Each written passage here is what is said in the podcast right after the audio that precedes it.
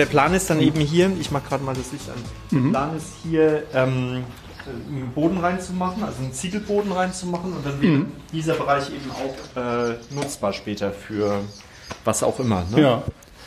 Also erweitertes Wohnzimmer, Veranstaltungsort, keine Ahnung.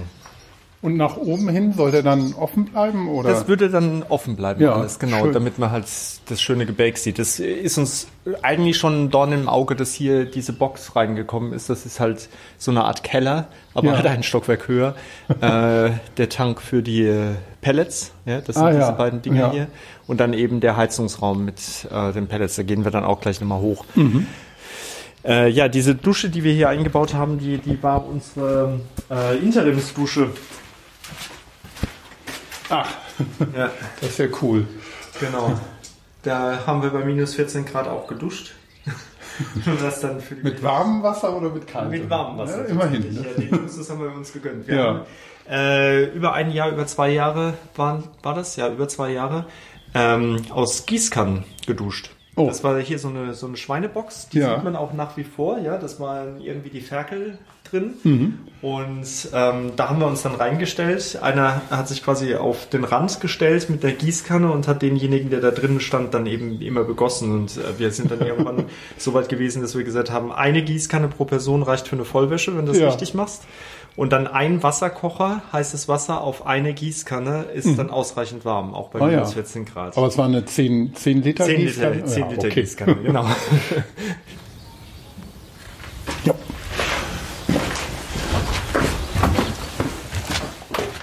Herzlich willkommen beim Education Newscast zur Ausgabe Nummer 194 schon. Ja, es ist äh, ein bisschen eine besondere Ausgabe, weil ich für meinen Teil bin endlich mal wieder unterwegs und sitze nicht im Homeoffice und mache nur Remote-Aufnahmen, sondern ich bin heute im schönen Mecklenburg-Vorpommern, ähm, genau Rodenberg-Stepenitztal. Und ich bin natürlich wie immer nicht alleine, sondern ich habe einen Gast und es hat so ein bisschen eine Vorgeschichte. Der Thomas Jenewein, den ja alle Hörerinnen und Hörer sicher kennen, ähm, hatte mir mal den Tipp gegeben, Christoph, du musst dich unbedingt mal mit dem Christian Böhler unterhalten. Der wohnt auch in Hamburg. Das ist super. Und seitdem habe ich das immer in meinem Kalender. Wir haben uns auch schon mal getroffen. Ich glaube, auf der äh, LearnTech war das und haben auch da gesagt, da habe ich dann auch gesagt, ja, unbedingt müssen wir ähm, Podcast aufnehmen. Und ähm, dann kam Corona, dann kam dies, dann kam das. Ja, unser heutiger Gast wohnt auch nicht mehr in Hamburg. Das hat sich auch geändert. Genau. Ähm, herzlich willkommen, Christian Böhler. Ich freue mich. Ja, ich freue mich auch. Hallo. Ja, ich find's ähm, toll, dass äh, ich heute hier rauskommen konnte. Wir haben das auch jetzt dann sehr kurzfristig äh, gemacht, nach, nachdem das so über Jahre immer, wie gesagt, in meinem Kalender und in meinem Kopf herumwaberte.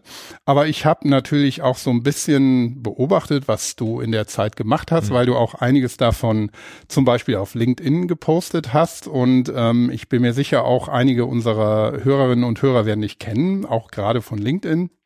Du machst nämlich sehr spannende Sachen. Du beschäftigst dich mit Dingen wie ähm, agilem Projektmanagement, mit agilem Arbeiten im Handwerk. Du hast auch einen handwerklichen Hintergrund, aber du hast noch mehr Hintergründe. Vielleicht kannst du dich einfach mal kurz vorstellen, ein bisschen deine Reise, wie du hier hingekommen bist. Gerne, gerne. Äh, ja, Christian Böhler, äh, gerne auch Chris. Mit äh, Christian oder der Religion habe ich nicht mehr ganz so viel am Hut, deswegen nehme ich lieber die Abkürzung, also der Chris. Äh, 47 Jahre, zwei Kinder, eine 23-jährige Tochter, eine zweieinhalbjährige Tochter, also früher Vater und später Vater, aber auch noch Stiefkinder, zwei Stück. Also einen Stall voll Kinder und wohne in einem Stall. Passt ja dann sehr gut.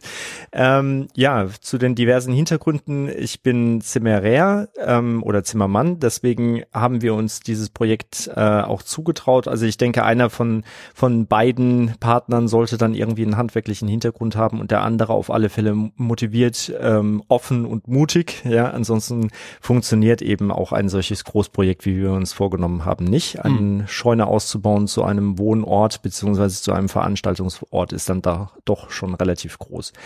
Äh, Zimmerer bin ich nicht geblieben, aus dem einfachen Grund, weil ich für mich da keine Perspektive gesehen habe. Ich hätte zwar einen Meister machen können, war da auch angemeldet, ähm, aus verschiedenen Gründen habe ich mich dann dagegen entschieden, unter anderem auch ein finanzieller Grund, ja, junge Familie, man verdient nicht gerade viel, gerade auch als Jungmeister nicht Klingt und so weiter bekannt, und so weiter. ja. Genau. äh, deswegen habe ich mich dann eben dazu entschieden, nochmal zu studieren, äh, hatte dann eben auch die Möglichkeit bekommen, glücklicherweise da unterstützt zu werden und habe mich, weil es die New Economy Blase war, dann äh, für Informatik entschieden, also was komplett anderes. Bis zu diesem Zeitpunkt bin ich auch eher ähm, wie soll ich denn sagen, äh, die IT-Technik umfahren, ja. also ich hatte mit IT nicht unbedingt viel am Hut, während meine Freunde alle irgendwie Computerspiele gespielt haben auf dem C64 oder Atari, bin ich lieber auf die Straße gegangen und habe Rollhockey gespielt, so, ne? äh, also eher so dieser naturverbundene Typ bin ich ähm, und habe dann halt gedacht, okay, ähm, machst es trotzdem und äh, der letzte Tag, an dem ich einen Hammer in der Hand hielt, ja, war dann sozusagen auch der erste Tag in der Uni. Hab quasi den Hammer gegen das Keyboard getauscht und ähm, war fortan Informatiker, was aber ziemlich herausfordernd war. Mhm. Äh, ich habe dann meine Nische tatsächlich im Lernen gesucht und gefunden, ja, weil ich irgendwie mein Fable verknüpft habe mit dem, was ähm, ja möglich war oder was auch in der Informatik einfach gefragt war zu der Zeit. Mhm. Ähm, damals noch Computer-Based Trainings, CBTs, dann sehr schnell WBTs äh, habe mich dann sukzessive einfach ähm, quasi wie der Stein, den man ins Wasser plumpsen lässt, weiterentwickelt. Ja, habe immer größere konzentrische Kreise um den Mittelpunkt gezogen, äh, sprich Lernplattformen sind dann irgendwann dazu gekommen, dann Organisationsentwicklung, Führungskräftebegleitung und jetzt eigentlich agiles Coaching beziehungsweise agile Arbeit, weil ich halt einfach gemerkt habe, dass äh, diese Rahmenbedingungen, das Außenrum viel interessanter sind als einfach nur nur in Anführungszeichen dieser Kern digitales Lernen. Das war mir zu wenig und da gibt es ja auch so die die ein oder anderen Stolperfallen, die bin ich dann quasi umschifft, indem ich gesagt habe, ich muss das Außenrum zuerst mal klären, bevor ich mit dem Lernen beginnen kann. Äh, deswegen macht das so für mich relativ Sinn. Da gibt's einen roten Faden, auch wenn der Lebenslauf nicht so aussieht. Ja. Aber ich denke, das Lernen ist tatsächlich der rote Faden. Ja. Ja, der rote Faden ergibt sich ja auch im Leben meistens ja. erst. Wenn man den von vornherein schon geplant hat, ist meistens auch was nicht so ganz richtig gelaufen, ne? Nee, vor allem Dingen jetzt in der Welt, in der wir uns befinden, ja, der, der VUCA-Welt, wenn man dann 40 Jahre roten Faden hatte, finde mhm. ich, hat man entweder sehr viel Glück gehabt, ja, oder einen sehr guten Riecher, aber ich glaube, den konnte man nicht haben und 40 Jahre überblicken. Nee, also ich glaube, das ist dann eher Zufall oder man hat was falsch gemacht. Ja, und ja, dass du vieles richtig gemacht hast, äh, sehe ich jetzt, liebe Hörerinnen und Hörer, weil ich hier sitze in einem sehr schönen, ja, Esszimmer, Wohnzimmerbereich in dieser schon besagten äh, Scheune.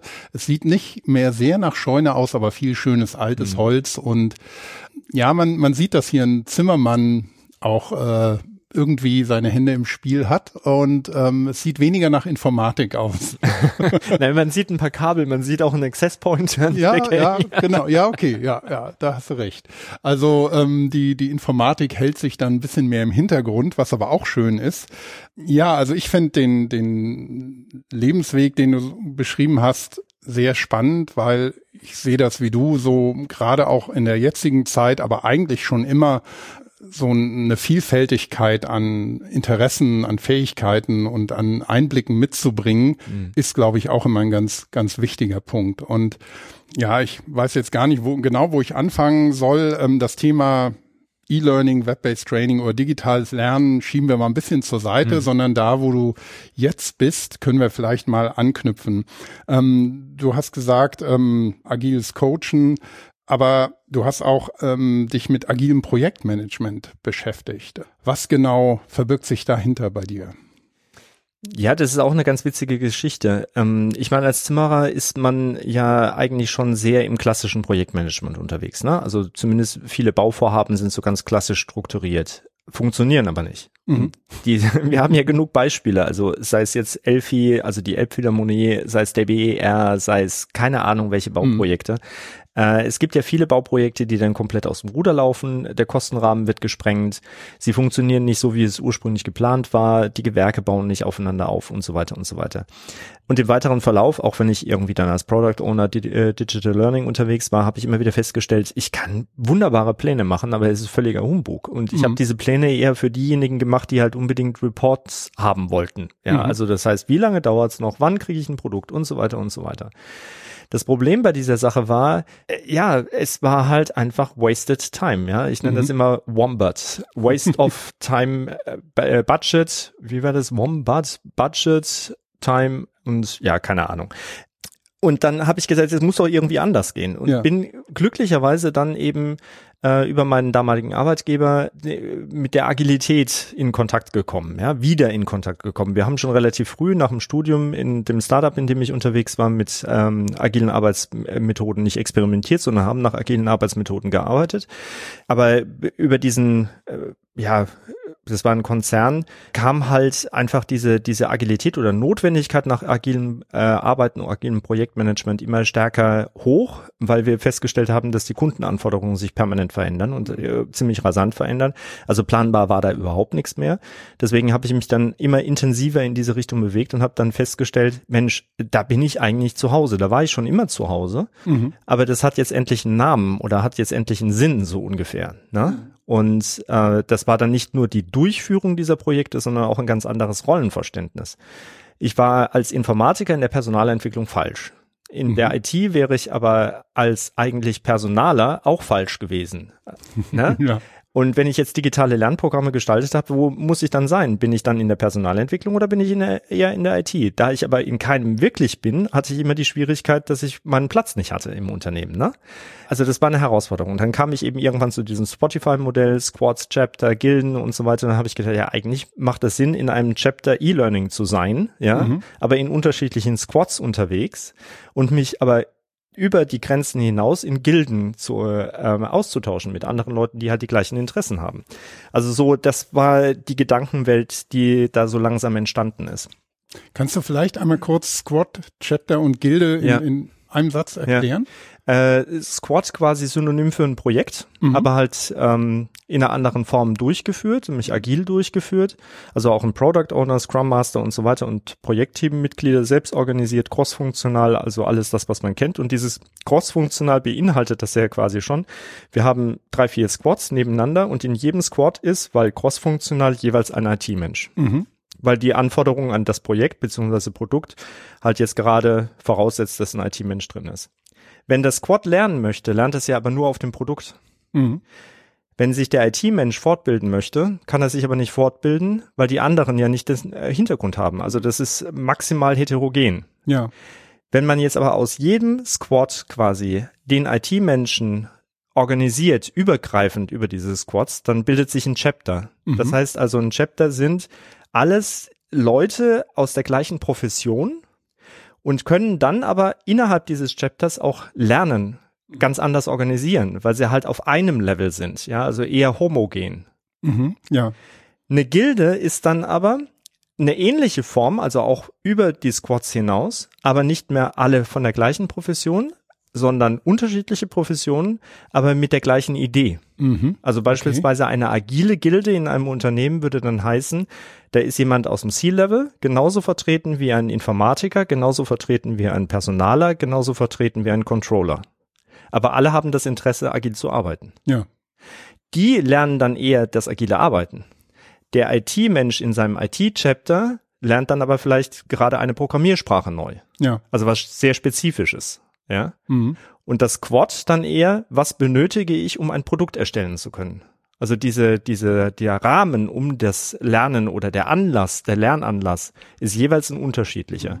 und macht dann aber in jeweils dieser Organisationsform mehr Sinn, weil es eben besser zu organisieren ist. Ja. Ich habe dich aber unterbrochen, ähm, gerade mhm. ähm, in deiner Erklärung, warum das Ganze wie für dich geschaffen war.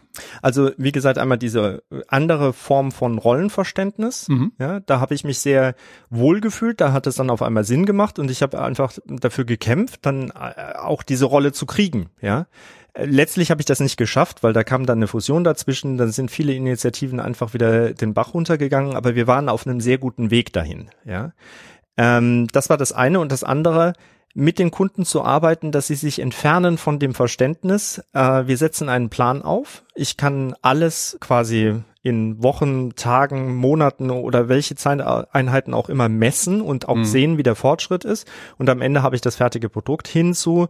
Äh, ich sehe das Produkt sich entwickeln und das ist auch mhm. gut so. Aber das Produkt wird gegebenenfalls auch nie fertig. Ja. Weil es kann immer noch ein Tüttelchen dran gedichtet werden oder im nächsten Jahr ist es dann halt anders. Mhm. Ja. So bei Compliance-Trainings beispielsweise, damit sie nicht so langweilig werden. Jährlich müssen sie durchgeführt werden, aber jedes Jahr sind sie anders. Mhm. Ja, also es entwickelt sich halt. Ja. Ja, das ist manchmal etwas herausfordernd gewesen oder ist auch nach wie vor herausfordernd, zu diesem Verständnis zu kommen, weil man kommt halt einfach aus dieser Schiene, ich gehe zu einem Autohändler, lass mir mein Auto konfigurieren und kriege es dann irgendwann fertig. Aber auch da sehen wir ja mittlerweile, ja, ja. ich bestelle es heute und kriege es anderthalb Jahre später. Aber nicht, weil jemand gesagt hat, du kriegst es in anderthalb Jahren, sondern weil der Händler gesagt hat, du kriegst es in drei Monaten. In drei Monaten waren es sechs Monate, in sechs Monaten waren es ein Jahr und dann wurde irgendwann gesagt, oh, in anderthalb. Ja, ja.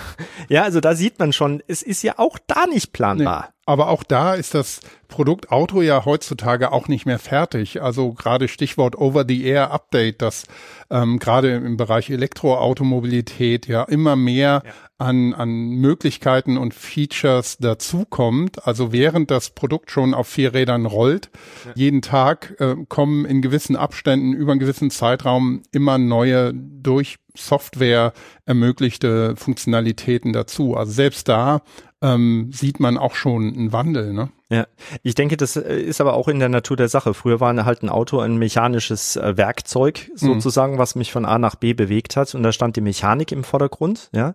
Und die Steuerung war dann ich selbst und die konnte geupdatet ja. werden, indem eben jemand anderes da drin saß. Und wenn jetzt eben jemand sitzt, der da komplett unerfahren ist und Newbie, der fährt halt so ein Auto, das gleiche Auto anders als jemand, der auf einer Rennstrecke unterwegs war. Das mhm. Auto kann das gleiche, ja. Nur derjenige, der es fährt, ist halt anders. Und genau das gleiche ist jetzt heute auch bei Autos. Da spielt eigentlich der Mensch als steuernder Faktor keine Rolle mehr, sondern es ist halt die Software. Und die Software entscheidet dann, ob ich jetzt moderat äh, so Sonntagsausflug fahre, ja, oder ob ich dann auf einmal mit dem gleichen Auto auf einer sportlichen Art und Weise auf einer Rennstrecke unterwegs mhm. bin. Ja. Und das Auto kann das gleiche. Ja, ja. Genau. Ja, also wie du sagst, Over-the-Air-Update bringt dann auf einmal eine ganz neue Funktionalität. Ja. Mhm. Und das ist, denke ich, interessant, gerade autonomes Fahren. Ich meine, diese, diese Steuerung für autonomes Fahren, die Sensoren sind da, aber die Logik dahinter verändert sich halt kontinuierlich mhm. und wird immer mehr ausgebaut. Ja, und genau. die Software dahinter wird immer stärker, immer besser. Und da ist dann der Unterschied. Ja. Ja, und das ist ja ein genereller Paradigmenwechsel. Ja. Gerade das Beispiel autonomes Fahren finde ich sehr schön. Du hast die Hardware eigentlich schon am Start ja. und die ist auch schon verbaut und die funktioniert, aber eben die Umsetzung ist noch nicht so weit und kann aber mit der bestehenden Hardware unter Umständen schon realisiert ja. werden, wenn sich die Software weiterentwickelt oder wenn die Software auch durch eigenes Lernen, also Sprichwort, äh, sprich äh, Stichwort KI, irgendwann eben dahin kommt, dass man sagen kann, das ist jetzt auf dem Level, ich weiß ja. nicht, wie viel es gibt, fünf, glaube ich, ähm, ist jetzt ja, auf dem Level vier oder fünf angekommen. Ja. Ähm, ja, und wie siehst du das denn so aus deiner Erfahrung im Bereich ähm, betriebliches Lernen, Weiterbildung? Haben wir es da auch zunehmend dann wirklich mit ähm, ja mit Produkten oder Anforderungen zu tun, die die einem ähnlichen Wandel unterworfen sind? Ich würde sagen, ja, wenn ich jetzt selbst äh, auf mich schaue, wie ich mich fortbilde oder fortgebildet habe, dann ähm, ist das äh, sehr, sehr geprägt von einmal diesem klassischen, äh, warum lerne ich auf Vorrat? Ja, wenn ich nicht weiß, ob ich überhaupt das ganze Zeug, was ich da gelernt habe, ähm, anwende später mal. Mein Bruder ist so einer, der sagt, ähm, sein Lebenszweck ist eigentlich zu lernen. Ja, mhm. also der, der ist auch nach wie vor, der ist drei Jahre älter als ich. Ich bin 47, also er ist 50, äh, nach wie vor eingeschrieben in der Universität, arbeitet auch an der Universität mhm. und ich weiß gar nicht, was er jetzt studiert gerade, aber er hat einige Studiengänge schon abgeschlossen. Der lernt wirklich nur auf Vorrat, aber er lernt des Lernens Willens. Mhm. Ja? ja. Bei mir ist es umgekehrt. Ich lerne eigentlich, weil ich etwas anwenden möchte oder etwas brauche, um es anwenden zu können. Ja, wenn ich mir jetzt vorstelle, ich lerne heute Skateboard fahren, aber werde nie Skateboard Motorrad fahren, warum sollte ich es dann lernen? Ja. Ich möchte es ja dann auch anwenden. Dementsprechend ist für mich immer ein sehr starker Bezug dazu, äh, was ich gerade vor mir habe oder gerade tue, viel mehr, was ich gerade tue. Weil, ja, ich könnte jetzt sagen, ich qualifiziere mich noch stärker in irgendwelchen spezifischen agilen Methoden, aber wenn ich sie nicht anwende, dann macht es eben für mich überhaupt gar keinen Sinn. Deswegen ist die Anwendung immer mit dem Lernen verknüpft sehr stark. Hm. Ja, Vielleicht kommen wir zu unserem nächsten Punkt, wo du nämlich auch gerade so, so Anforderungen oder ja die, die Anwendungsfälle zum Lernen ähm, äh, angesprochen hast. Wir wollten ja auch über agiles Arbeiten im Handwerk sprechen und Handwerk ist ja auch nicht mehr oder war wahrscheinlich noch nie so statisch, dass man irgendwie in der Lehre alles gelernt hat und dann musste man nur noch anwenden. Hm. Handwerker sind ja auch noch gereist, ne? also um an verschiedenen Orten zu lernen.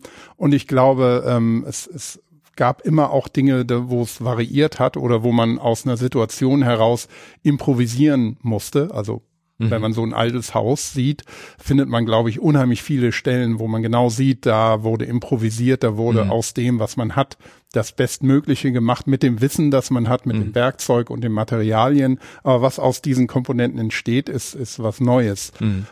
Aber kannst du vielleicht ein bisschen umreißen, was du unter agilem oder Agilität im Handwerk verstehst? Ich nenne es gerne agiles Bauprojektmanagement. Das äh, mhm. gibt zwei Sichtweisen. Also einmal das Operative, das Durchführen von Bauprojekten, aber auf der anderen Seite, weil wir jetzt gerade eben auch über das Lernen gesprochen haben, das Lernen. Und ich möchte gerne, gerne beides beleuchten. Zuerst mal dieses Bauprojektmanagement. Äh, beim Bauprojektmanagement gibt es sicherlich äh, diverse Bauten, die einfach immer gleich sind. Also zum Beispiel eine Reihenhaussiedlung, jedes Haus ist gleich. Es gibt vielleicht ein Mittelhaus, ein rechtes Endhaus, ein linkes Endhaus, aber im Wesentlichen sind diese, dieses Triumvirat wiederholt sich x-mal. Mhm. Dann kann ich aber sehr schnell auch äh, voraussagen, es wird so und so ablaufen. Ich muss die und die Schritte machen, da gibt's nichts Unvorhergesehenes, ja. Es ist klar, die Anforderung ist klar, die Umsetzung ist klar. Das ist ja diese Stacy-Matrix, da sind wir eben im Wasserfall, mhm. nahe dem Nullpunkt. Wenn wir jetzt aber sagen, wir haben ja die Anforderungen mehr oder weniger klar, die Umsetzung ist mehr oder weniger klar, äh, wir, da gibt es vielleicht irgendwelche Anpassungen, äußere Einflüsse, wie beispielsweise ein neues Gesetz, ja, dann muss halt die Dämmung außen anders sein, dann kann ich die Prozesse verändern dann bin ich im Lean-Bereich. Mhm. Ja, also das heißt, ich optimiere über jedes Bauvorhaben, das ich umsetze, meine Prozesse so lange, bis ich eben sehr, sehr effizient, sehr effektiv bin und meine Produktivität bis ins Get-No gesteigert habe. Mhm. In der Realität ist es aber so bei vielen Bauprojekten, äh, gerade so singuläre Maßnahmen, also das heißt ein Bau, du weißt es ja selbst, altes Haus, ja, Denkmalschutz, bestimmte Anforderungen, wenn du irgendwo den Boden öffnest, jetzt gerade auch als Archäologe, du weißt nie, ob du eine Tonscherbe findest, ja. ja, und das bedeutet dann, du musst irgendwie deine gesamte Planung einfach über einen Haufen werfen, weil du jetzt zuerst mal einen Stopp hast und da gucken musst, was ist denn da? Ja, ja sind da irgendwelche genau. Schätze verborgen? So, und das sprengt dann immer und permanent deine Planung, die du vorgenommen hast. Das macht an der Stelle überhaupt gar keinen Sinn. Also das heißt, es wäre besser zu sagen, wir haben quasi das große Ziel vor Augen, wir wollen irgendwann mal da drin wohnen und nicht in allzu langer Zukunft, ja. Und das Wohnen hat für uns die und die Leitplanken, die und die Parameter. Es muss warm sein, es muss trocken sein, es muss sauber sein. Äh, ich brauche eine Nasszelle, ich brauche eine Küche. So, mhm. ja. Alles ja. andere kann sich entwickeln. Und dann legt man los aber bewegt sich dann in Iterationen schrittweise voran. Und was wir hier eben auch gemacht haben, wenn wir nicht mit Handwerkern zusammengearbeitet haben, dass wir unbewusst eigentlich immer wieder zurückgesetzt haben und gesagt haben, was müssen wir denn ändern, damit wir vorankommen? Ja, das waren jetzt organisatorische Sachen, das waren aber auch Mindset-Sachen, die da eine Rolle gespielt haben und so weiter und so weiter. Also viele Parameter, die man an der Stelle verbessern kann. Und das ist ja auch etwas Agiles, also in Iterationen zu denken und immer wieder die Arbeitsweise zu überprüfen, beziehungsweise auch das Produkt, wie es sich entwickelt hat, zu überprüfen. Was wir festgestellt haben, was nicht ganz so gut funktioniert, ist insbesondere, wenn man kein Generalunternehmer ist, zu sagen, die unterschiedlichen Gewerke machen mit. Das war dann tatsächlich schwierig. Ne? Also es hätte nicht funktioniert zu sagen, wir nehmen den Sanitärmenschen, den Elektriker und keine Ahnung was an einen Tisch und wir arbeiten jetzt als crossfunktionales Team, obwohl es total Sinn gemacht hätte, weil diese Gewerke verzahnen sich ja. Und was jetzt passiert ist, ja, der Sanitärmensch hat so lange gearbeitet, bis er seine Baustelle fertig hatte. Dann war er aber abhängig vom mir auch, ne, weil ich ein paar Sachen erledigen musste, vom Elektriker beziehungsweise von irgendjemanden anderem, der was zugeliefert hat. Das heißt, der hat zuerst mal seine Arbeit eingestellt, ist auf eine andere Baustelle gefahren. Wenn jetzt das andere Gewerk aber geliefert hatte, hat er gesagt, ah, ich bin jetzt gerade auf einer anderen Baustelle unterwegs, ich komme in einer Woche. Und schwupps hatten wir wieder einen Zeitverzug. Und ich glaube, das ist eben auch passiert bei der Elbphilharmonie beziehungsweise beim BER, diese Koordination unterschiedlicher Gewerke, die eigentlich nicht miteinander kooperieren, aber kooperieren sollten, ist unglaublich schwierig. Mhm, Wenn man jetzt ja. aber einen Generalunternehmer hat, ja, der nichts anderes macht, als dieses Haus zu bauen, der sagt, wir bauen ein crossfunktionales Team. Und dann ist der Sanitärmensch geht dann vielleicht dem Elektriker zur Hand, wenn es um Strippenziehen geht, weil er ist Handwerker, er kann das auch. Ja, mhm. aber er kann halt nicht den Hauptanschlusskasten verdrahten. Ja. Dafür braucht man dann den Elektriker. Aber so in diesem Zusammenspiel Will wird es funktionieren. Denn auch? Also es ist ja, wo du Mindset sagst, wenn, wenn du jetzt dem ähm, Sanitärhandwerker sagst, ja, du kannst doch auch das und das mhm. schon mal vorbereiten und der sagt dann einfach, nee, das ist nicht meine Aufgabe, da, da bin ich nicht qualifiziert. Wie, wie kann man denn da ähm, so das Mindset unterstützen, sage ich mal? Das ist halt eine schwierige Frage. Bei, bei, mir ist dann eher so diese Sache, ich würde die Frage anders formulieren. Mhm. Wie geht's denn dem Kunden? Ja. Ja? Weil die, die machen das ja für Kunden, für jemanden, der ihnen Geld gibt. Mhm. Ja? Und an der Stelle wird es dann, glaube ich, ziemlich klar, dass wenn man den Kunden reinnimmt, es nicht befriedigend sein kann, wenn zwischendrin immer wieder Lücken entstehen, wo der Kunde auf eine Fertigstellung wartet. So war das bei uns beispielsweise, dass der Fliesenleger einfach nicht beikam, weil er auf viel zu vielen Baustellen hin und her gehupft ist, ja. Und dann musste er da halt eine Baustelle fertig machen, da eine Baustelle fertig machen und wir waren dann stellenweise vier Wochen ohne Fliesen, ja. Mhm. Aber er hat dann schon mal angefangen, das Bad irgendwie den Fußboden zu belegen, da lagen dann halt drei Fliesen, wir konnten nicht reingehen, ja. Mhm. Und dann kam er irgendwann, hat wieder einen Rutsch gemacht, aber ist dann wieder verschwunden, bevor er die Fugen äh, gemacht hat. Also wir konnten dieses Bad über Monate nicht benutzen, weil er es immer nur häppchenweise gemacht hat. Ja. Aus seiner Sicht hat es vielleicht Sinn gemacht, aber aus Kundensicht überhaupt nicht. Ja. Deswegen ist ja auch eine agile Anforderung, vom Kunden auszugehen, ja, über mhm. User Stories. Und wenn dann eben eine User Story äh, ist, wir legen Fließen, damit eben der Nutzer, sprich der Kunde, das Bad nutzen kann, jetzt mal ganz grob formuliert, dann wird das Arbeiten, kriegt dann eine ganz andere Richtung. Ja, mhm. und auch das Zusammenarbeiten kriegt dann eine andere Richtung das Ziel aller Handwerker gemeinsam ist ja, den Kunden zu befriedigen mhm. und nicht seine Arbeit möglichst gut zu machen. Ja. Das wäre dann verkehrt. Das wäre nicht kundenorientiert. Mhm. Sie können sich das im Moment erlauben, weil es zu wenige Handwerker gibt. Ja. und das ist dann wieder ein anderes Problem, aber darüber ja. brauchen wir nicht zu sprechen. Nee, nee, das ist klar. Aber ähm, Vielleicht nochmal in, in die Richtung, wenn, wenn du jetzt also ein, ein, größeres Projekt hast, wie meinetwegen ein Haus, ein altes Haus sanieren oder ein ganz neues Haus bauen, wo du wirklich sehr viele Gewerke hast, die du koordinieren musst und du willst es in so einem Ansatz machen, dann ist es ja wahrscheinlich wie überall, auch in einem großen Konzern, du hast Leute, die sagen, ja, tolle Idee, super, mhm. lass uns das probieren und die, du hast Leute, die sagen, nee, so, also so haben wir das noch nie gemacht und das taugt ja nichts, was, was neumodischer mhm. Kram. Also mhm. mache ich nicht. Mhm. Hast du da schon irgendwelche Erfahrungswerte oder oder Beispiele mal gesehen, ähm, wie man wie man auch so einen gewissen ja Change-Prozess kann man es gar nicht so nennen, weil ja oft auch die Gewerke stehen ja nicht unter einem Dach in mhm. einer Firma oft, sondern das ist dann der Elektriker ist, ist eine, ein anderes Unternehmen als der, der mhm. ähm, den Sanitärbereich macht. Oh, wir selbst mit unseren Anforderungen stehen eigentlich beispielhaft für das, was ich an der Stelle an Erfahrungen weitergeben kann. Äh, wir haben agil gearbeitet. Mhm. Ja, also so im Kern quasi auf der Kundenseite. Aber ich war ja gleichzeitig auch Handwerker, also der Generalunternehmer sozusagen. Mhm. Äh, wir waren agil unterwegs. Wir haben auch hier, wenn du da um die Ecke guckst, äh, ist unser Kanban-Board. Ja, ich weiß nicht, ob der schon mal aufgefallen ist. Da ah, ja, hängt ein Backlog, da gibt es eine Doing-Spalte und eine To-Do-Spalte. Und mhm. da haben wir Kärtchen geschrieben und diese Kärtchen haben wir dann immer hin und her gesch ja. äh, geschoben. Das war, also Scrum an sich mit zwei Leuten macht überhaupt gar keinen Sinn. Deswegen haben wir dann eben gesagt, Kanban ist für uns ähm, das Beste. Es ist tatsächlich auch ein physisches Board geworden, weil wir festgestellt haben, mit dem digitalen kommen wir einfach nicht zurecht. Ich gerade sagen, das ist erwähnenswert ja. heutzutage. Ein physisches Board ist äh, aus dem spannend. Ein, ja. ja, aus dem einfachen Grund dieses digitale Board auf Smartphones äh, und wir haben halt analog gearbeitet, dann macht auch ein analoges Board Sinn. Wenn man digital arbeitet, macht ein digitales Board Sinn. Mhm. Würde ich jetzt einfach nur mal so, ähm, so sagen. Ne? Mhm. Also das sind zumindest unsere Erfahrungen. Aber was ich eigentlich erzählen wollte ist, also das Core-Team war agil, aber die Anrainerteams, ja, also die Gewerke, die mit uns gearbeitet haben, haben klassisch gearbeitet. Das ist ja immer so eine Herausforderung. Wie synchronisiert man oder wie äh, orchestriert man agil arbeitende Teams mit klassisch arbeitenden Teams? Und bei uns war das halt immer so, dass wir quasi die, die an, äh, anpassungsfähigen waren, ja, und uns dann eben an die klassischen Teams mit ihrer relativ rigiden Planung mhm. angepasst haben. Aber nur so hat es funktioniert. Hätten wir eine rigide Planung gehabt, hätten wir hier ständig Konflikte gehabt. Ja. Und das, was wir uns wiedergespiegelt worden ist, war, dass die Handwerker gerne zu uns gekommen sind. Wir haben auch selten gesagt, du, wir haben jetzt gerade keine Zeit, kannst du nicht eine Woche später kommen oder mhm. irgendwas. Sondern wir waren eben diejenigen, die sich relativ flexibel immer an die Rahmenbedingungen angepasst haben, während die anderen eben die Möglichkeit hatten, ihren relativ rigiden Gang zu gehen. Mhm. Ja. Und ich glaube, darüber hatte ich ja auch einen Artikel geschrieben, diese intelligente Verzahnung, also ein agiles Arbeitsökosystem zu bauen, ist an der Stelle ziemlich förderlich, wenn es darum geht, eben diese verschiedenen Arbeitsweisen miteinander arbeiten zu lassen, so dass da keine Reibungen entstehen an den Schnittstellen.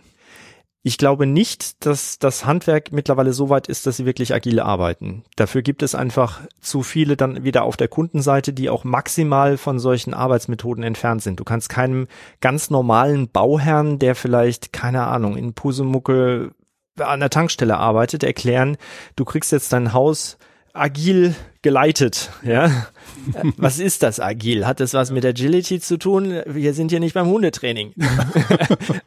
Keine Ahnung. Ich kann mir nicht ja, ja. vorstellen, dass das funktioniert, aber das ist vielleicht auch eine Mindset-Geschichte auf meiner Seite. Nein, also von daher, da muss die Offenheit dafür da sein, mit solchen Arbeitsmethoden zu arbeiten. Ich glaube, das Handwerk ist noch nicht so weit obwohl ich mir vorstellen kann, dass es auf fruchtbaren Boden fallen würde, wenn da eine Offenheit oder auch der Bedarf erkannt werden würde, dass man eben besser so arbeitet. Ich würde, glaube ich, eher starten mit Generalunternehmer und mit Architekten, mhm. dass die eben mit einem agilen Ansatz versuchen ihre Handwerker diese dann bestellen, ja, und in Auftrag nehmen, äh, in, in Vertrag nehmen, die über eine agile Arbeitsweise da reinzukommen. Mhm. Ja, und es spricht ja wirklich vieles dafür. Also ich finde erstmal den Ansatz sehr spannend, also dass so diejenigen, die klassisch, sage ich mal, arbeiten wollen oder mit ihren Methoden, ihrem Ansatz, den sie haben, vielleicht schon seit vielen Jahren, dass man die lässt und da drin sind sie ja vielleicht auch gut und man selber eben die Flexibilität genau. durch agiles Arbeiten mitbringt. Das ist natürlich ein sehr spannender Ansatz. Auf der anderen Seite finde ich eben auch, ja, gut, dass man ja, da, dass man diese Rücksichtnahme dann eben hat und das auch wieder gespiegelt bekommt vielleicht, mhm. dass äh, man gesagt hat, ach ja, ihr, ihr seid flexibel, das kommt uns entgegen. Und ich glaube, gerade in den Zeiten, wie wir sie jetzt erleben, wo wir eine Ressourcenknappheit haben an Materialien. Ähm, gerade das Handwerk leidet ja unter Nachwuchsproblemen. Gerade auch das ich sag mal, das Handwerk, Handwerk, so Sachen, wo man sich auch schmutzig mhm. machen muss, die ähm, körperlich anstrengend sind oder wo man Arbeitszeiten hat, wo man früh morgens loslegen muss und ähm, vielleicht oder nachts auch arbeiten muss. Das sind ja alles Sachen, die, die im Moment Probleme haben, also was Nachwuchs angeht. Und ähm, aber auch Ressourcen. Wir haben vorhin sind wir einmal durchs Haus gegangen. Hier Holz als Baumaterial war vor wenigen Jahren kein, überhaupt kein Problem und allgegenwärtig. Und jetzt ist es ähm, knapp wertvoller als Gold. Und ähm, also man sieht, die Rahmenbedingungen, dann kommt noch ein Krieg dazu äh, in ja. Europa. Also ja. die Rahmenbedingungen wechseln ständig und ähm, werden mal an der einen Ecke besser, aber an vielen Ecken schwieriger. Von daher, das macht natürlich absolut Sinn, was ja. du sagst. Ne? Wenn man sich das vorstellt, gerade mit diesen veränderten Rahmenbedingungen, das ist ja VUCA eigentlich, ne? Mhm. Also gerade diese Unsicherheit, das U, ja, mhm. die Komplexität der Verflechtungen. Ja ich konnte mir das auch nicht vorstellen, dass, äh, weil Magnesium in China nicht gefördert wird, ja, weil ein Gouverneur gesagt hat, äh, er möchte ganz gerne äh, irgendwie einen Vorteil bei Xi haben. Er stellt jetzt gerade mal die Magnesiumproduktion ein. 60 Prozent des Weltaufkommens von Magnesium wurde in seiner Region gefördert. Mhm. Wir haben eine Aluminiumkrise. Wie hängt das zusammen? Ja, Magnesium wird verwendet, damit Aluminium verhüttet werden kann. Also das heißt, wenn Magnesium verknappt, wird auch Aluminium knapp, automatisch. Ja. Und das haben wir hier eben auch erlebt, weil Halterungen für unsere Absturzsicherung an den Fenstern oben sind aus Aluminium. Mhm. Die sind nicht beigekommen. Die haben wir auch immer noch nicht. Ja. Das ist jetzt ein Jahr her. Also das ist einfach Wahnsinn. Das ist diese Komplexität. Da kann man ja nicht planen. Wie will man das vorher irgendwie ja, planen. Ich habe jetzt gerade von unserem Architekt erfahren, brauchst du noch weiße Fliesen? Wenn ja, dann kauf sie jetzt. Und ich, wieso? Naja, der weiße Ton, der da verwendet wird, wird in Russland und in der Ukraine abgebaut. Ja. Da kommt man gerade nicht ran. Ja, also das heißt, ja. du kannst keine weißen Fliesen haben. So, ja, kann man nicht planen mit. Wenn man das jetzt gerade auf dem Schirm hatte und weißes Bad haben wollte, ist man Mhm. jetzt halt der Ist auch begossene bei Pudel. Porzellan ein großes Thema, dass die Farbtöne dann plötzlich ganz anders sind. Wir werden ne? schwarzes Geschirr haben, vermutlich. ja. Es ja, wird auch nicht so schnell dreckig. mhm, Hm, Man sieht's nicht. genau. Nein, also lange Rede, kurzer Sinn. Ich Mhm. äh, denke, an der Stelle sind wir tatsächlich auch, ja, ich weiß nicht, ob wir das wirklich selbst äh, verborgt haben oder ob das jetzt halt gerade einfach der Zahn der Zeit ist, uns einfach auf eine andere Form von Arbeiten einzustellen. Mhm. Ja. Aber ich denke, was da unglaublich wichtig ist, ist eben auch so ein Mindset-Shift.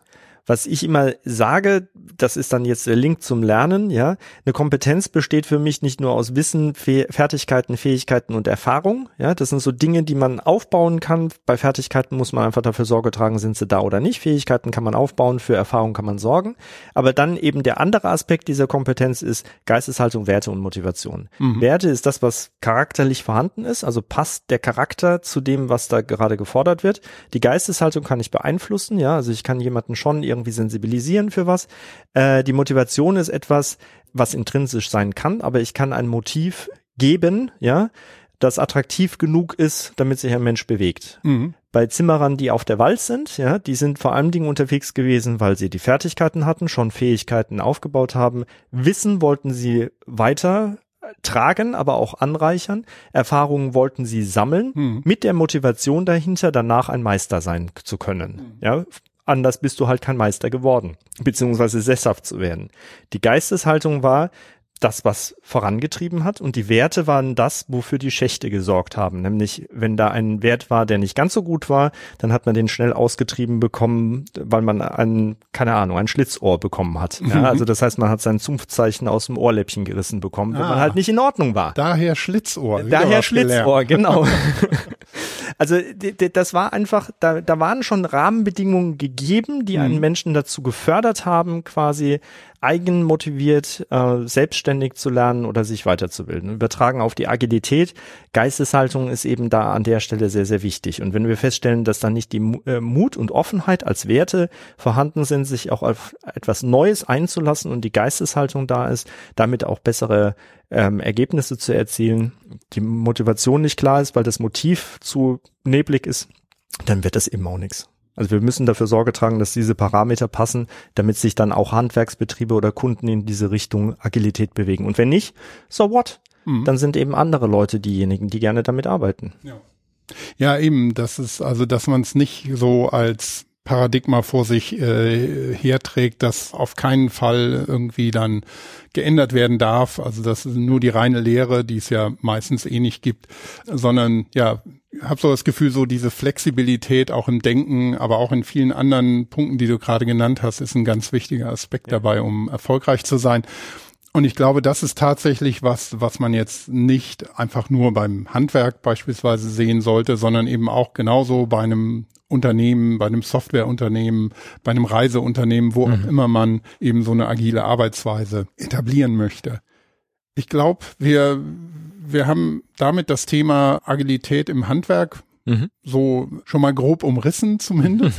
Vielleicht kommen wir von da auf dein Projekt hier oder Mhm. euer Projekt. Mhm. Ich habe schon gesagt, wir sind hier in Mecklenburg-Vorpommern in Rodenberg.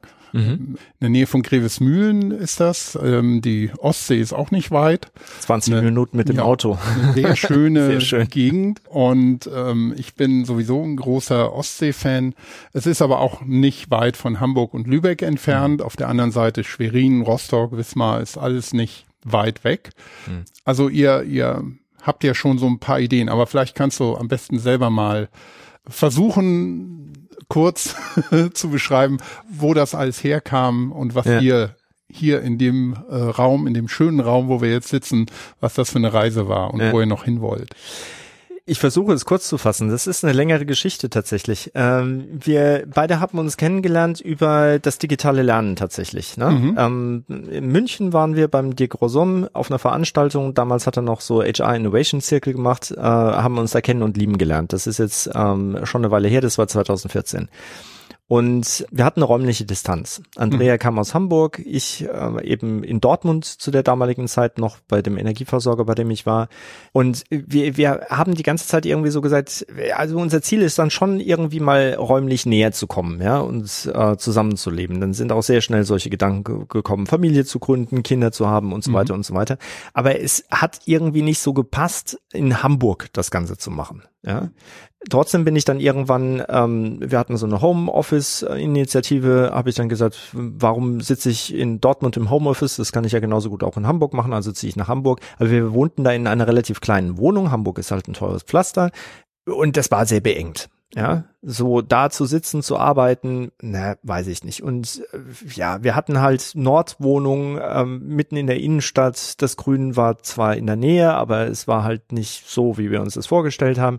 Und wir sind beide halt Naturliebhaber, deswegen haben wir gesagt, wir wollen irgendwie raus aufs Land. Und daraus ist dann irgendwie so ein äh, die, die Lust entstanden, aber halt auch äh, ja die Idee entstanden, Mensch, dann lass uns irgendwie aufs Land ziehen. Die Kinder kennen jetzt Stadt, also insbesondere die beiden größeren.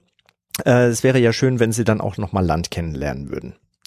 Und haben uns dann nach Objekten erkundigt bzw. Ausschau gehalten, haben tatsächlich mal zwei Wochen Urlaub genommen, sind hier durch Mecklenburg gefahren, um halt einfach zu schauen, nah genug beim leiblichen Vater, also das heißt im Einzugsgebiet von Hamburg, aber halt weit genug im Osten, damit es noch günstig genug ist. Mhm. Und das war so eigentlich die ursprüngliche Idee. Einfach raus aufs Land. Mit der einzigen Herausforderung, wir wollen Breitband haben. Also einen ordentlichen Internetanschluss, was eigentlich schon ein No-Go ist, wenn man darüber ähm, nachdenkt, aufs Land zu ziehen. Also wirklich ja, aufs Land zu ziehen. Ich wollte gerade fragen, wie sieht das aus in Deutschland 2020 zu der Zeit? Ja, und das war eben witzig. Wir haben dann erfahren, äh, das ist hier EU-gefördertes Ausbaugebiet für Breitband. Mhm. Nordwestmecklenburg. Und dann so, Aha, okay, aber solche EU-Planungen, die sind ja stellenweise in Dekaden, ja, mhm. und nicht in Jahren. Wie sieht das denn aus? Wann können wir damit rechnen, wenn wir in Rente gehen? Dann, nein, nein, das läuft ja schon.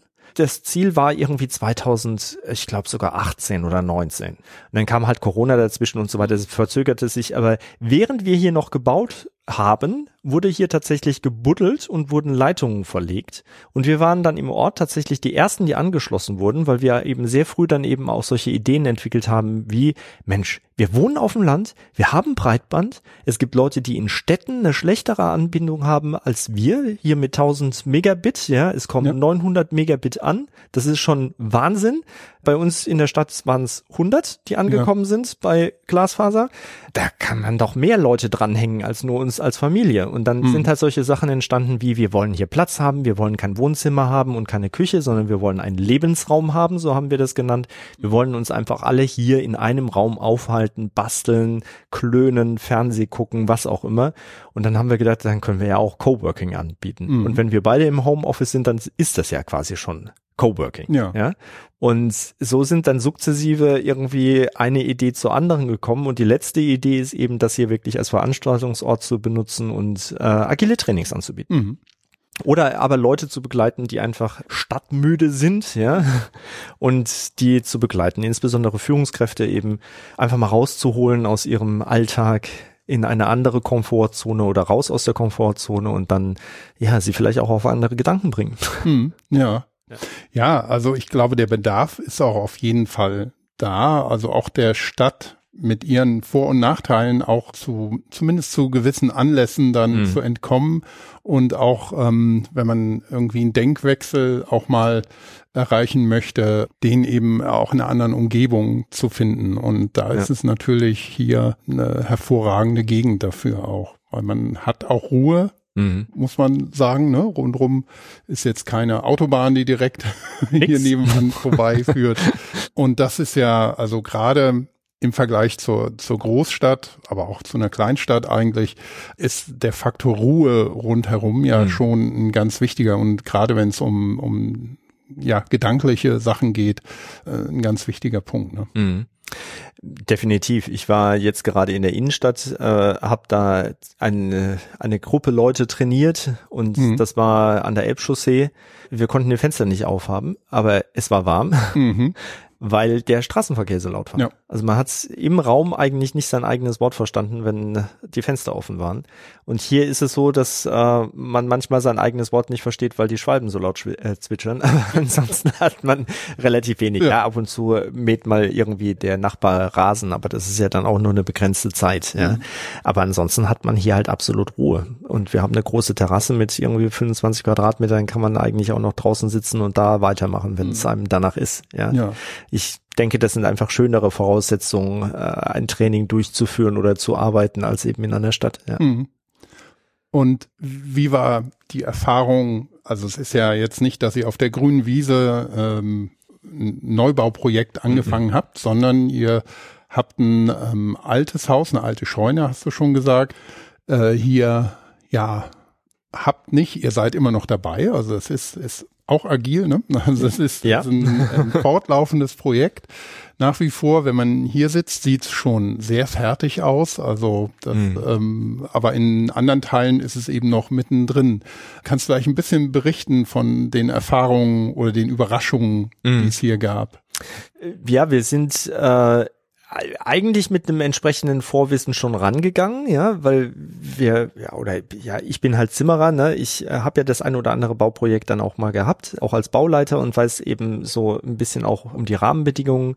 Äh, familiär haben wir da auch halt schon einige Dinge gehört und wussten einige Sachen, aber trotzdem sind wir eigentlich relativ naiv daran gegangen. Und so haben wir eben hier angefangen. Ähm, mein ehemaliger Lehrling, der Gunnar, der ist mittlerweile Architekt, mit dem haben wir hier dann eben auch gesprochen und geschaut, wie machen wir das Ganze, haben so ein Konzept entwickelt und haben dann halt angefangen zu sanieren, ja. Bis zum 3. Oktober, nee, 2. Oktober 2018.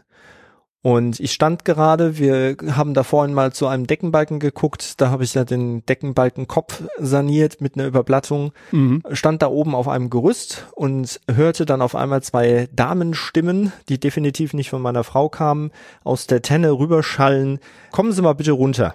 Dann habe ich zuerst mal geguckt, haben sie einen weißen Helm auf, weil das ist ja die BG immer. Äh, nee, hatten sie nicht auf, okay. Ich bin runtergegangen, freundlich, auf sie zugelaufen. Ja, wir sind vom Bauordnungsamt. So, Okay, was habe ich falsch gemacht? Absturzsicherung, es sind hier irgendwelche Stolperfallen, nee, alles richtig. Und dann haben die gesagt, ja, was machen Sie hier? Und ich habe gesagt, ja, wir, wir renovieren hier. Ich habe gesagt, renovieren. Ja, aber wie eine Renovierung sieht es ja nicht aus. Da hatten wir dämlicherweise schon die Menge Wände rausgerissen und keine Ahnung was. Mhm. Äh, und dann haben sie gesagt, das ist zu viel. Das ist genehmigungspflichtig. Wir müssen diesen Bau jetzt einstellen. Bitte verlassen Sie ihn. Ja, okay. Ich konnte dann noch abwenden, dass sie hier die Tür versiegelt haben, mhm. weil sie haben gesagt, hier gehen jetzt nur noch Fachfirmen rein. Und ich habe so gesagt, ich bin Zimmerer. Ja, nee, Fachfirmen. okay, mhm. was brauche ich dafür? Den Meister. Dann ah. Okay, dann war ich schon so weit, dass ich gesagt habe, ich mache den Meister nach. Deutschland spezifisch. Ja? Deutschland spezifisch, genau. Ja. Naja gut, ähm, dann sind wir nach dem 3. Oktober, am 4. Oktober dann direkt zum Bauamt gegangen haben dann ein längeres Gespräch geführt, ähm, wollten alles abwenden, aber die haben gesagt, nein, wir müssen jetzt eine Baugenehmigung beantragen und haben dann tatsächlich nochmal, ich hatte ja vorhin erwähnt, wir haben immer in 25.000er Schritten gedacht. Mhm. Ähm, wir mussten dann tatsächlich nochmal 25.000 Euro investieren für Statik. Brandschutz, Artenschutzgutachten, Wassergutachten, also so ganz viel verschiedene Sachen. Das war dann eben ein Kleinwagen im Wert, mhm. die wir vorher auch nicht geplant haben, wo wir wieder bei der Agilität waren, äh, sind. Und ja, darüber hatten wir dann eben sehr schnell auch den Eindruck, okay, so einfach ist es in Deutschland nicht. Wir sind hier im Außenbereich. Ja, wem das nicht sagt, äh, alles, was nicht in Städten ist, also größere Ansammlung von Gebäuden, ist in Deutschland Außenbereich und im Außenbereich darf man nur Kernkraftwerke und Solaranlagen, sage ich jetzt mal ganz spitzbübisch, bauen. Mhm. Alles andere nicht. Ja, also wir Oha. dürften hier jetzt auch nicht äh, auf der Wiese nochmal ein Gebäude errichten, das würde nicht genehmigt werden. Mhm. Aber wir sind hier in einem Bestandsgebäude. Also das heißt, es ist ein Klinker, nicht Klinkerbau, ein Ziegelbau. 1901 wurde das gebaut zur Bodenreform rund um die 50er, 60er Jahre in der DDR wurde hier das Gebäude aufgeteilt auf verschiedene Parteien. Es wurde ein Wohnbereich errichtet innerhalb mhm. des alten, der alten Scheune. Mehr schlecht als recht, aber immerhin. Aber was wichtig ist, sonst hättet ihr es wieder genau. umwidmen müssen. Ne? Genau. Und dann sind wir eben über solche Sachen gestolpert, wie beispielsweise, das ist deutsches Baurecht. Äh, was passiert denn, wenn wir es nicht nutzen dürfen? Also was passiert denn, wenn wir hier nicht bauen dürfen? Und dann haben die gesagt, ja, dann können sie es nicht nutzen. Und ich habe gesagt, ja, aber wie können wir es denn dann doch nutzen? Ja, wenn sie Landwirtschaft hätten. Ja, dann gründen wir einen landwirtschaftlichen Betrieb. Nein, können sie nicht, weil sie sind ja kein Landwirt. Okay, wie können wir es dann nutzen? Als Werkstatt? Nein, das wäre eine Umnutzung. Ja, was sollen wir dann machen? Ja, nix. Aber sie müssen dafür Sorge tragen, dass es erhalten bleibt. Ah, herzlichen Ja. Glückwunsch. Super. du gibst keinen sechsstelligen Betrag aus für ein Gebäude mit der entsprechenden Vision dahinter, wenn Ja. du dann nichts anderes machen darfst, als es zu erhalten. Und wir hätten ja den sechsstelligen Betrag bei einem Wiederverkauf nicht wieder reinbekommen, weil hier darf man ja nicht bauen. Ja. Gut, also das waren so die, die schweren, tiefen Täler, die wir durchschritten haben. Rechtsanwalt hatten wir dann, der Rechtsanwalt hat sich tierisch aufgeregt über das Bauamt, weil er gesagt hat, mit unserer Akte wurde nicht gearbeitet. Also da sind einige ganz skurrile, ganz quere Dinge passiert. Wir haben dann irgendwann ein Riesenplakat an den Giebel gehängt mit einem QR-Code, äh, uns drauf abgebildet, wie wir heulen und haben drüber geschrieben, wir dürfen hier nicht leben, dank Bauamt und haben alle möglichen, bei der Regierung waren wir, also hier bei der Landesregierung, haben alle möglichen Hebel ja in Bewegung gesetzt. Konfrontation auch. Definitiv, Und mit einem definitiv. Bauamt konfrontieren ist ja, Ja. Kann ja nach hinten losgehen. Ja. Ne? ja, aber wir haben dann auch die Landräte noch angeschrieben. Wir wissen, wie gesagt, nicht, was das Plakat, was uns die Baugenehmigung beschert hat, oder war es eben zum Beispiel, dass wir die Landrätin angesprochen haben oder den Bürgerbeauftragten reingeholt haben. Wir haben dann halt irgendwann argumentiert, ähm, der Claim ist Breitband bis in den letzten Winkel von Nordwestmecklenburg. Der letzte Winkel ist aber üblicherweise dann im Außenbereich. Warum legt man da Breitband hin, wenn da keiner leben darf? Das war so ein Argument. Oder wir wollen hier etwas gründen. Wir bringen hier Gewerbesteuerannahmen rein. Ja, Äh, wollt ihr die nicht haben? Ja, so. Mhm. Das Gebäude steht doch schon da. Wir können es doch einfach anders nutzen. Wir versiegeln ja hier nichts mehr. Das ist ja schon versiegelt. Mhm. Solche Sachen und ähm, der Claim MV tut gut. Ja, das ist so ein Hashtag, der auch auf Twitter verbreitet wird. Da haben wir immer wieder den Hashtag benutzt und dann halt auch zu sagen, liebe Landesregierung, äh, MV tut nicht gut, wenn man hier nicht leben darf. Oder Land zum Leben. Ja, super. Ja. Wo? In den wenigen kleinen Städten, in denen man nicht leben darf, oder wie? Ja. Mhm. Ja. Aber wir haben es dann letztendlich geschafft und ich denke, das ist das, was zählt. Das andere haben wir im Hinterkopf, aber wir haben es eigentlich schon wieder vergessen, weil wir ja jetzt glücklicherweise hier leben dürfen. Aber es gibt halt viele andere, die hier auch leben wollen würden, aber es halt nicht dürfen und das ist sehr schade. Ja. Ja, es ist natürlich in so einem hochregulierten Land wie Deutschland es ist, mit einer sehr klar strukturierten Bürokratie dann natürlich auch oft schwierig, so, so Agilität wieder reinzubringen. Aber äh, ich finde es natürlich schön, dass, ähm, dass ihr es soweit geschafft habt dann, dass ihr also nicht gescheitert seid und das Haus quasi leer steht und man es nur erhalten darf. Ja, Ne? Das ist uns manchmal gar nicht so bewusst. Es gibt hier immer wieder Leute, die sagen so von wegen, oh, Hut ab, dass ihr dabei geblieben seid, ja, und nicht irgendwann aufgegeben habt. Ich glaube, das ist uns gar nicht so bewusst. Wir haben uns immer sehr äh, gut motivieren können, ja, oder sehr gut äh, auf Spur halten können. Aber ja, ich kann es nachvollziehen, dass der eine oder andere dann halt wirklich irgendwann sagt, er gibt auf. Man muss halt dazu sagen, wir haben es tatsächlich mit zwei Gehältern geschafft, äh, die Doppelbelastung zu stemmen. Auf der einen Seite den Kredit abzubezahlen und auf der anderen Seite eben auch äh, noch eine Wohnung in Hamburg zu, äh, Miete zu zahlen. Äh, viele anderen haben diese Möglichkeit nicht. Die müssen dann eben aufgeben, weil sie schlichtweg an finanzielle St äh, Grenzen stoßen. Was ich noch erwähnen wollte, die Landesregierung ähm, hier in Mecklenburg-Vorpommern, die wird agilisiert. Ja? Also da Ah. ist jemand drin, ein Berater, die äh, stellen die Verwaltung gerade auf den Kopf und Ja. agilisieren diese Verwaltung. Und das finde ich gerade für MV, ja, total gut. Man könnte ja auch sagen, MVP, Mecklenburg-Vorpommern, steht für MVP, witzigerweise. Ja.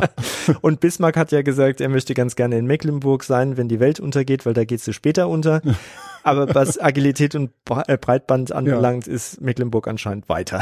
Ja, sehr schön. Das ist, ja, und ich glaube also wirklich, wie gesagt, dieses Hochregulierte, das ist ja in ganz Deutschland der Fall. Ja. Und das Problem, auf das Problem, das du beschrieben hast, kann man mit Sicherheit überall stoßen. Das glaube ich gar nicht mal, dass das so ein, ja, regionales äh, Problem ist, sondern das ist auch nicht, ich glaube noch nicht mal, dass das sehr viel an Einzelpersonen oft hängt, sondern an diesem ganzen regulierten System, dass man damit irgendwie umgehen können muss und auch die, die einen schaffen das und andere scheitern dran. Also das, das ist, glaube ich, ja, das zieht sich auch so durch. Es hat auch keiner Interesse, etwas daran zu verändern, wahrscheinlich weil es so komplex ist, wo ja. wir dann beim C von VUCA sind. Ja. Ja, aber man sagt ja, habe ich jetzt an irgendeiner Stelle mal gehört, das härteste Recht in Deutschland ist das Baurecht mhm. und dann kommt eben das Steuerrecht und ja. dann alle anderen. Ja, ja, ja. aber das genau. sagt eigentlich schon alles.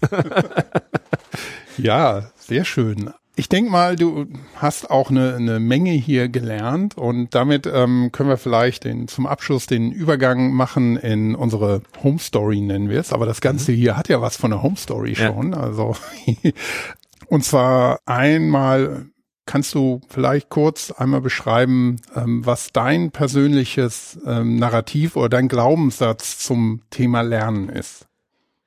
Oh je, jetzt versuche ich etwas rauszusuchen, Christians was nicht. Words of Wisdom. genau.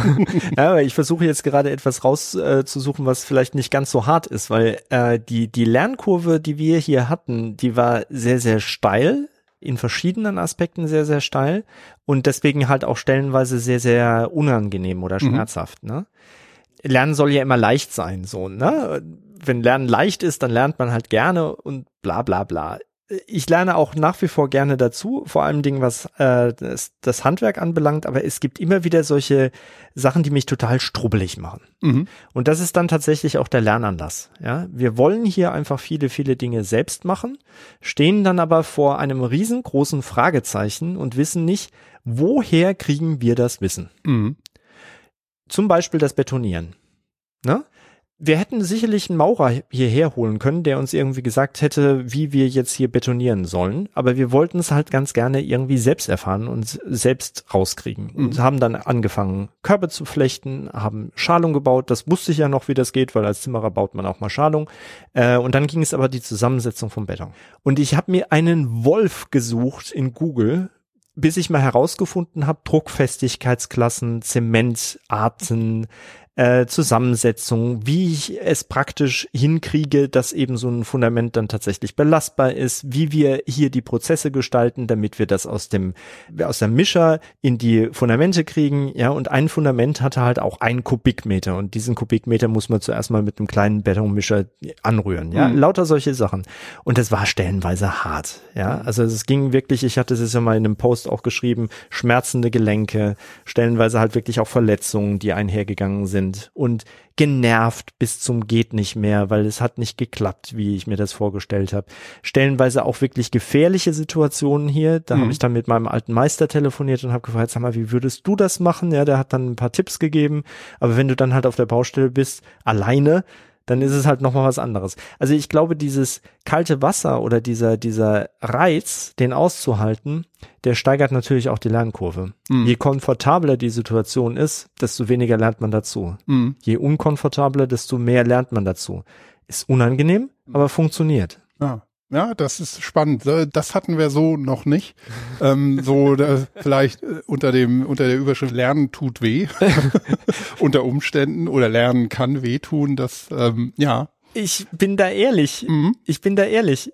Wir haben viel dazu gelernt, aber es ist halt nicht so, wie es im Lehrbuch steht, wie man äh, dazu lernen sollte, damit es gut tut. Ja. Ja. nee, kann ich nicht unterstreichen, kann ich nicht sagen. Aber es ist schön, wenn der Schmerz nachlässt und man gelernt hat, ne? Definitiv. Das Bier schmeckt besser, ja, und die Wunden heilen schneller, wenn ja. man dann vor dem Bau sitzt im Rasen ja. und guckt sich die Baustelle an und sagt, boah, das haben wir gewuppt. Geil. Glaube ich. Und die Nächte dann waren auch wirklich erholsam, aber mhm. die Nächte davor waren furchtbar. Die waren ja. wirklich schlaflos. Eins, also wirklich gedreht und gewendet, ja, dreimal rumgedreht, immer noch nicht gewusst, dann irgendwann gemacht, festgestellt, es funktioniert. Mhm. Und das ist übrigens ein ganz großes Ding, Training versus Lernen. Ja, mhm. ich habe irgendwann mal, das war auch ein ganz wichtiges Learning, Learning für mich. Äh, wir lernen über Überraschung und nicht durch Wiederholung. Ja? Ah ja. Also ja. das heißt, wenn Neuronen überrascht werden, und das werden sie halt, wenn sich auf einmal eine Lösung auftut, die vorher nicht da gewesen ist, dann ist dieses Lernen wesentlich nachhaltiger, als wenn man mhm. es wiederholt und nochmal wiederholt und nochmal wiederholt, funktioniert nicht mhm. wirklich gut. Und diese Überraschung oder dieses Überraschungslernen, das fand hier stellenweise wirklich täglich statt. Ja, sehr schön. Ja, das gefällt mir sehr gut. Und du hast es eigentlich auch schon damit ein bisschen angesprochen, ähm, wie lernst du denn am liebsten?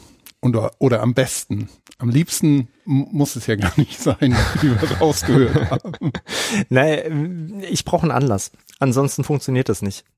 Oder es sind halt Überraschungen. Ne? Also ja. gerade so im Lernen, wenn ich ähm, ein gewisses Level einfach erreicht habe und dann über einen Artikel stolper, dann eröffnen sich auf einmal Universen. Mhm. Ich hatte das, äh, ich hatte einen Artikel geschrieben, das Cassandra-Syndrom. Da geht es einfach angelehnt an die griechische Mythologie darum, dass wir in Unternehmen Leute haben, die unken, ja, also das heißt, die, die irgendwie sagen, etwas funktioniert nicht oder eine Idee haben, in welche Richtung es schiefgehen könnte, aber man hört sie nicht, man will es nicht wahrhaben. Mhm. Und das Ganze bin ich einfach nur begegnet, weil ich einen Artikel über die Cassandra, die mythologische Cassandra, in meinem Feed hatte und das gelesen habe. Mhm. Dann bin ich mit meiner Tochter, die war damals sehr klein, vor der Brust über den sonnenbeschienenen Hamburger Innenhof gelaufen und habe äh, diesen Gedanken im Hirn geschaukelt und dann kam eins zum anderen. Es hat sich irgendwie ein Puzzle aufgetan, ja, ein vollständiges Puzzle und das war so wie wow. Dann habe ich mich hingesetzt, habe diesen Artikel geschrieben, Manager-Seminare äh, Magazin fand das toll, hat den veröffentlicht. Mhm. So, das war jetzt beispielsweise so ein Lernen, wie es bei mir dann stattfindet, wenn es zufällig ist. Mhm. Wenn es aber nicht zufällig ist, wie bei hier auf der Baustelle,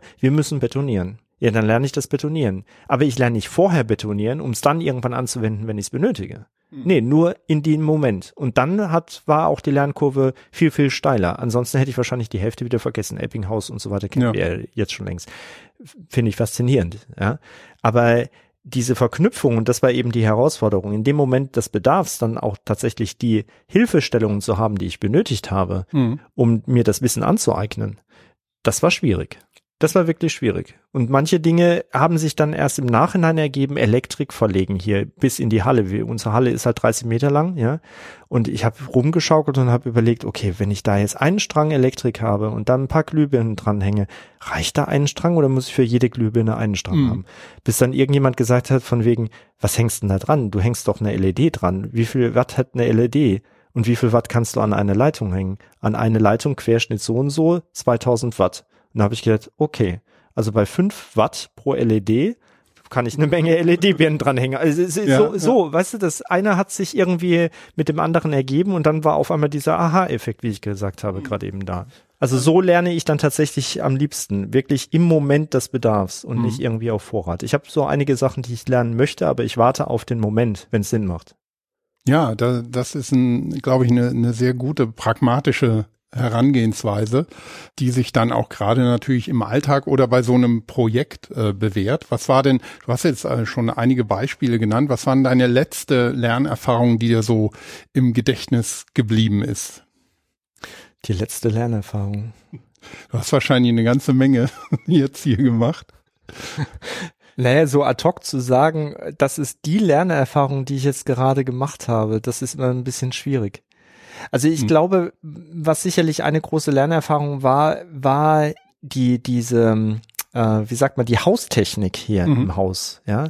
Das ist etwas, mit dem ich auch als Handwerker vorher nicht ganz so viel zu tun hatte. Ich habe halt mhm. halt die Gewerke immer wieder gesehen, aber ich habe halt nie wirklich mit ihnen gearbeitet. Und letztlich war dieses komplexe System an Zuleitungen äh, Zirkulationsleitungen, Ableitungen, Gasleitungen, verschiedene Isolierungstypen, die Synchronisierung mit der Fußbodenheizung und so weiter. Ich stand dann irgendwann hier und habe gedacht, es ist total komplex. Das hat mhm. eine Person gemacht. Eine einzelne Person, kurz vor mhm. einem Ruhestand. Wolle haben wir ihn genannt. Mhm.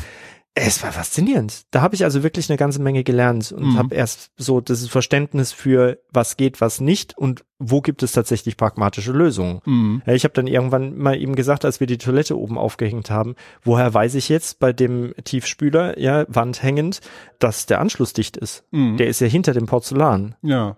In der Wand. Und er hat gesagt, äh, pff, du hast doch eine Holzdecke. Du wirst es sehen. Wenn sich da irgendwo mal was plätschert, ja. dann ist es undicht. So, jo. Das ist pragmatisch. Okay, also das, das, war eben so, okay, es gibt kein Best Practice dafür, mhm. sondern es gibt einfach nur pragmatisch, wenn das Wasser unten nicht ankommt, dann scheint es dicht zu sein. Mhm. Und er hat dann auch gesagt, okay, bei der Dusche da hinten, ja, da guckst du einfach, da hast du eine Revisionsklappe, schau mal bitte, ob es da tropft. Mhm. Ja. Es tropft da nicht, also ist es wohl dicht. Ja. ja. ja. Sehr schön. Vielleicht zum Abschluss hast du noch irgendwelche Tipps an Ressourcen, Quellen, was weiß ich, Blogs, Podcasts, ähm, Videos, die du vielleicht gerne teilen würdest? Bei mir ist es nur Google, ganz Mhm. ehrlich. Wenn ich irgendwie was brauche, dann gehe ich in Google und da finde ich meine Antworten. Mhm. Ich habe häufig die Schwierigkeit, dass mir Foren beziehungsweise so Blogs, Podcasts, Vodcasts oder wie auch immer sie heißen, das ist anregend, ja. Das kann ich so plätschern lassen im Hintergrund. Mhm. Das macht auch total Sinn dafür. Aber wenn ich etwas ganz Spezifisches lernen möchte, dann muss ich auch eine spezifische Antwort kriegen. Und die Mhm. kriege ich meistens, wenn ich die richtige Suchanfrage stelle. Und ich glaube, dieses, die richtige Suchanfrage stellen, das ist die Kunst dahinter. Ja, Die Ergebnisse sind da. Ich muss nur nach dem richtigen suchen. ja. Und dem begegne ich immer wieder. Ja, jetzt gerade, ja, unser Regeneriersalz ist unsere äh, Regenerierungsanlage hat kein Salz mehr. Ich muss sie befüllen mit Salz. Ich war zwar dabei, aber ich weiß nicht, wie viel Salz ich reintue. Und ich suche mir im Moment einen Wolf, eine Quelle zu finden, wie viel Mhm. Salz da rein muss. Ja, Ja, der Installateur wusste es. Der hat einfach nur gesagt, kipp rein und jetzt ist gut. ja. Aber woher soll ich jetzt wissen, wann gut ist? Mhm. Ja, so, also ich suche im Moment noch nach dem richtigen Suchbegriff, um dieses Suchergebnis zu Mhm. das ich brauche. Ja, vielleicht, wenn einer der Hörerinnen oder Hörer eine Lösung hat, kann man die Bitte. ja auch über LinkedIn an dich senden. Christian, ich glaube, dann haben wir es für heute.